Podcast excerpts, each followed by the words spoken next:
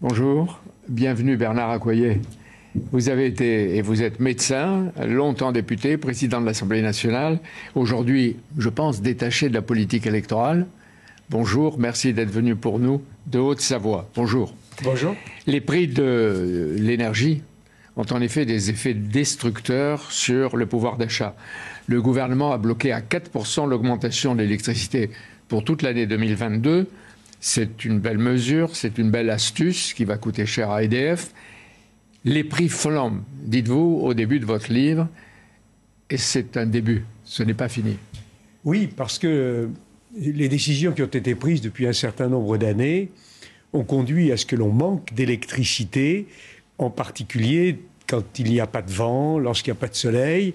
Et cette situation, elle va durer parce qu'on ne reconstituera pas nos capacités de production d'électricité dans ces conditions particulières, alors que la demande mondiale de gaz a augmenté beaucoup. On ne reconstituera pas ces capacités du jour au lendemain, mais il va falloir les reconstruire. Et, vous dites que quelle que soit la couleur politique des prochains gouvernements, le problème reste le même et le gel des prix n'est qu'un étalement dans le temps de tarifs qu'il faudra un jour ou l'autre payer. Et bientôt d'ailleurs. C'est la, réalité. Hein. c'est comme s'endetter, c'est ce que l'on fait, on s'endette pour passer un cap. Bon, normalement, les prix euh, ont augmenté de façon, enfin, ils ont augmenté de façon extraordinairement forte. Dans toute l'Europe. Dans toute l'Europe et encore plus euh, en France, sur euh, le marché quotidien d'achat d'électricité. Le gouvernement a mis en place un dispositif pour euh, neutraliser cette hausse ou la limiter à 4%, ce qui est déjà beaucoup pour beaucoup de ménages, mais il va falloir, euh, dès les élections passées, parce que c'est le délai qui a été imposé par les pouvoirs publics, eh bien il faudra bien régler la facture. Et c'est vraiment angoissant pour un nombre considérable de familles et, pour l'économie. Et justement, il y a une vérité qu'on n'ose pas dire. L'hiver prochain, euh, l'approvisionnement en électricité n'est pas tout à fait assuré. C'est-à-dire, quand on lit tous les experts, il peut y avoir des coupures de courant, des rationnements et des restrictions. Pour la deuxième fois. Je dramatise pas là. Bah, c'est pour le deuxième hiver euh, consécutif.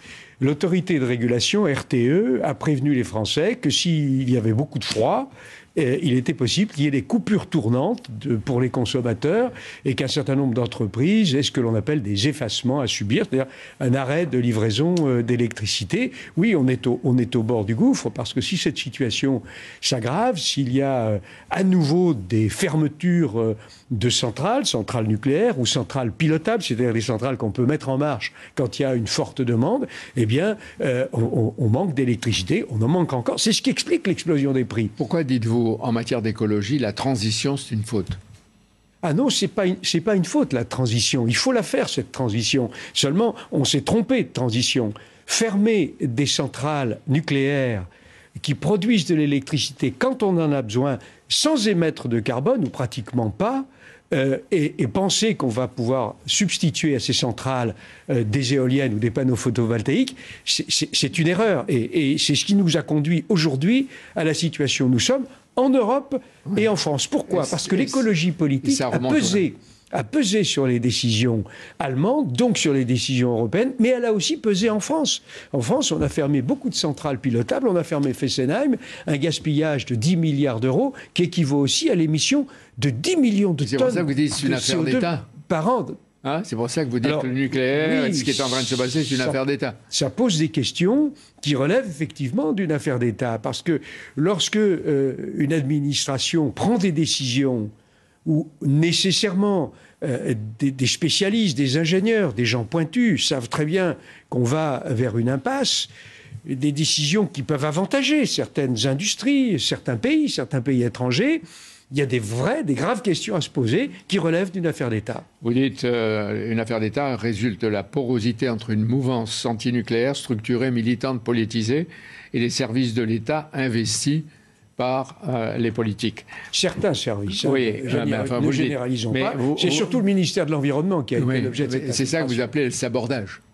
Ben oui, c'est un sabordage. Quand vous avez, comme la France, un pays qui était fier euh, de son électricité, qui était abondante, fiable, pas chère, et que vous vous retrouvez quelques années après, c'est le cas aujourd'hui, avec de l'électricité qui manque et qui est chère, euh, c'est qu'il y a eu un problème. Oui, mais vous savez que pour beaucoup de gens, le nucléaire fait peur, il coûte cher, il peut provoquer des catastrophes. C'est pas qu'un fantasme antinucléaire, c'est aussi une crainte.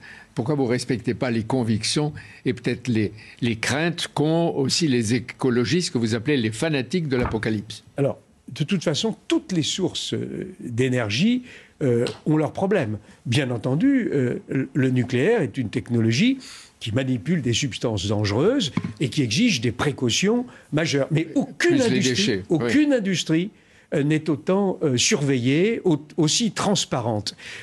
les industries qui fabriquent de l'électricité à partir du charbon, du pétrole, et en particulier du charbon, ce qui est le cas notamment en Allemagne, émettent des, microparticules qui sont très mauvaises pour la santé plus polluant et, qui avec vont, le et gaz. qui vont persister dans, dans, l'atmosphère pendant très longtemps.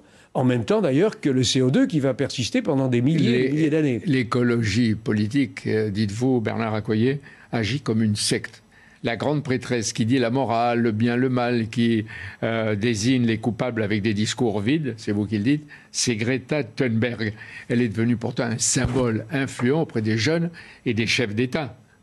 Ben, c'est assez extraordinaire. Vous avez d'un côté des éléments connus, une situation bien connue, les solutions pour faire une transition énergétique et écologique qui associe la science à une lutte efficace contre le réchauffement climatique, qui est un très grave problème, un énorme danger. Et à côté de ça, on entend euh, effectivement euh, des discours qui sont euh, surtout des discours destinés à faire peur et qui n'apportent aucune solution, bien ah au contraire. Vous êtes peut-être excessif tout à l'heure à Lyon, aujourd'hui. Yannick Jadot va présenter son programme qui est de très belle couleur verte. Il recommande une sortie qu'il appelle responsable du nucléaire. Il précise pas quand. Il veut une France 100% renouvelable. Il dit pas quand. Il veut pas de centrale euh, nucléaire nouvelle. Et il veut l'arrêt d'ici 2035 de 10 réacteurs nucléaire. Qu'est-ce que vous en pensez? Bah, C'est le programme euh, de François Hollande, c'est le programme d'Emmanuel Macron. Ça, nous, a conduit, loin, ça nous a conduit là où on est. et si on, et si on continue, et, si on continue non seulement les prix qui ont déjà explosé vont devenir stratosphériques, mais en plus nous n'aurons plus d'électricité. Il faut regarder les choses en face. Ce programme, c'est un programme qui témoigne, qui témoigne d'un certain aveuglement devant la situation, devant les réalités physiques et, également d'une irresponsabilité grave, parce que avoir conduit le pays, notre pays et l'Europe là où ils en sont aujourd'hui, c'est le résultat de la pression de l'écologie politique qui a voulu qu'on ferme et qu'on sorte du nucléaire en Allemagne.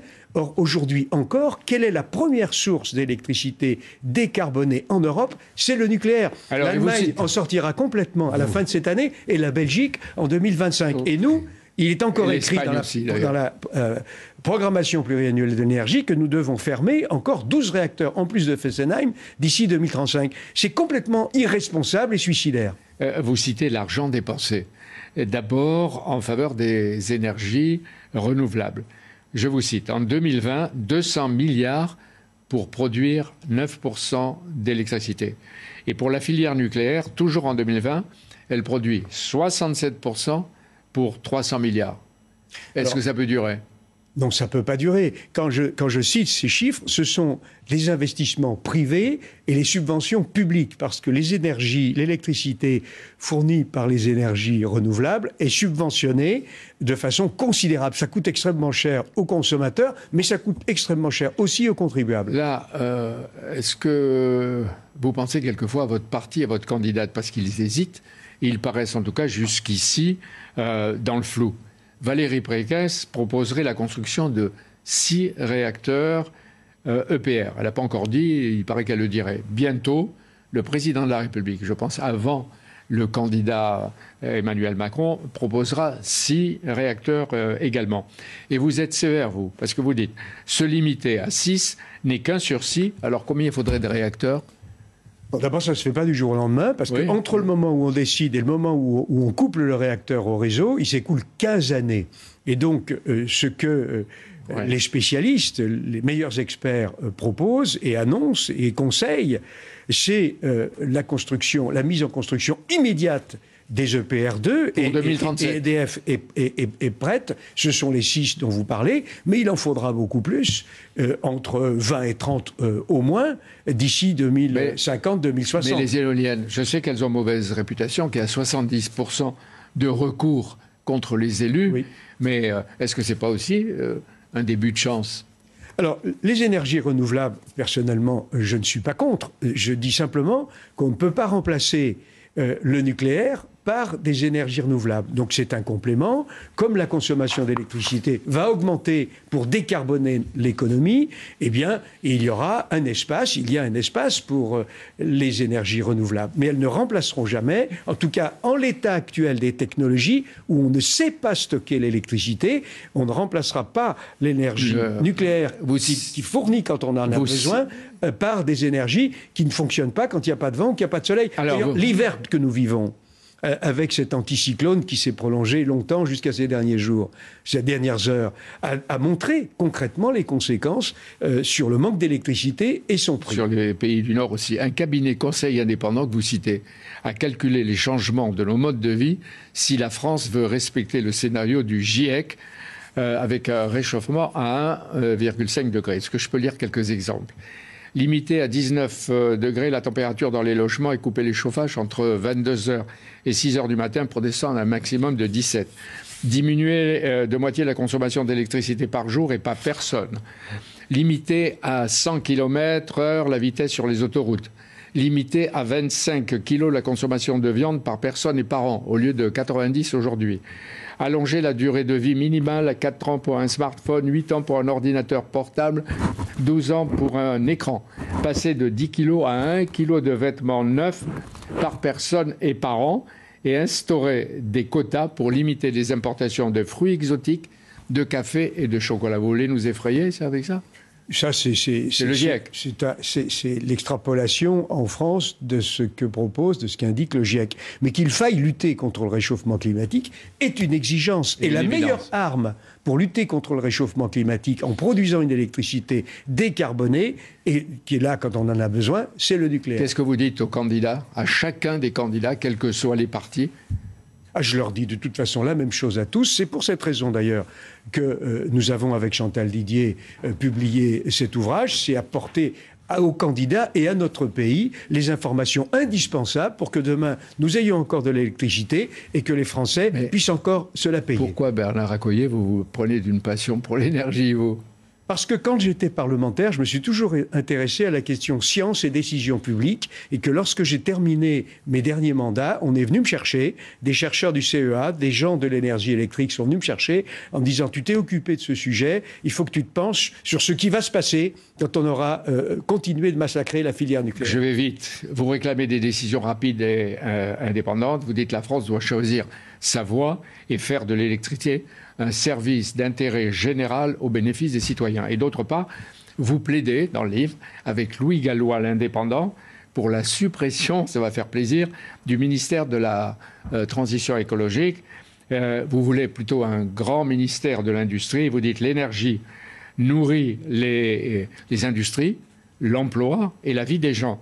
Elle ne peut être vue que par euh, l'environnement. Soyons clairs, l'environnement, le respect de l'environnement, l'écologie est une priorité, c'est notre priorité. Ce que nous disons, c'est que l'énergie doit être dans le ministère de l'Industrie, parce que c'est une industrie et qu'il euh, y a une clarification indispensable. Cette électricité, elle est indispensable et la relance de la filière nucléaire est à la condition nécessaire pour la réindustrialisation de notre pays. Si on ne relance pas la filière nucléaire, notre désindustrialisation va s'emballer et il y aura des troubles, je le dis comme je le pense, des troubles économiques, sociaux et politiques. Mieux vaudrait sanctuariser le nucléaire, comme vous le dites. Chaque candidat vous répondra et je pense que le débat sur les énergies va prendre de l'ampleur. Merci de votre témoignage. Bernard Accoyer et surtout bon week-end. Merci beaucoup. Merci Bernard Accoyer, merci à vous. Euh, Jean-Pierre, demain vous recevrez Michel Barnier, ancien commissaire européen, conseiller Europe et Monde euh, de Valérie Pécresse, la candidate LR.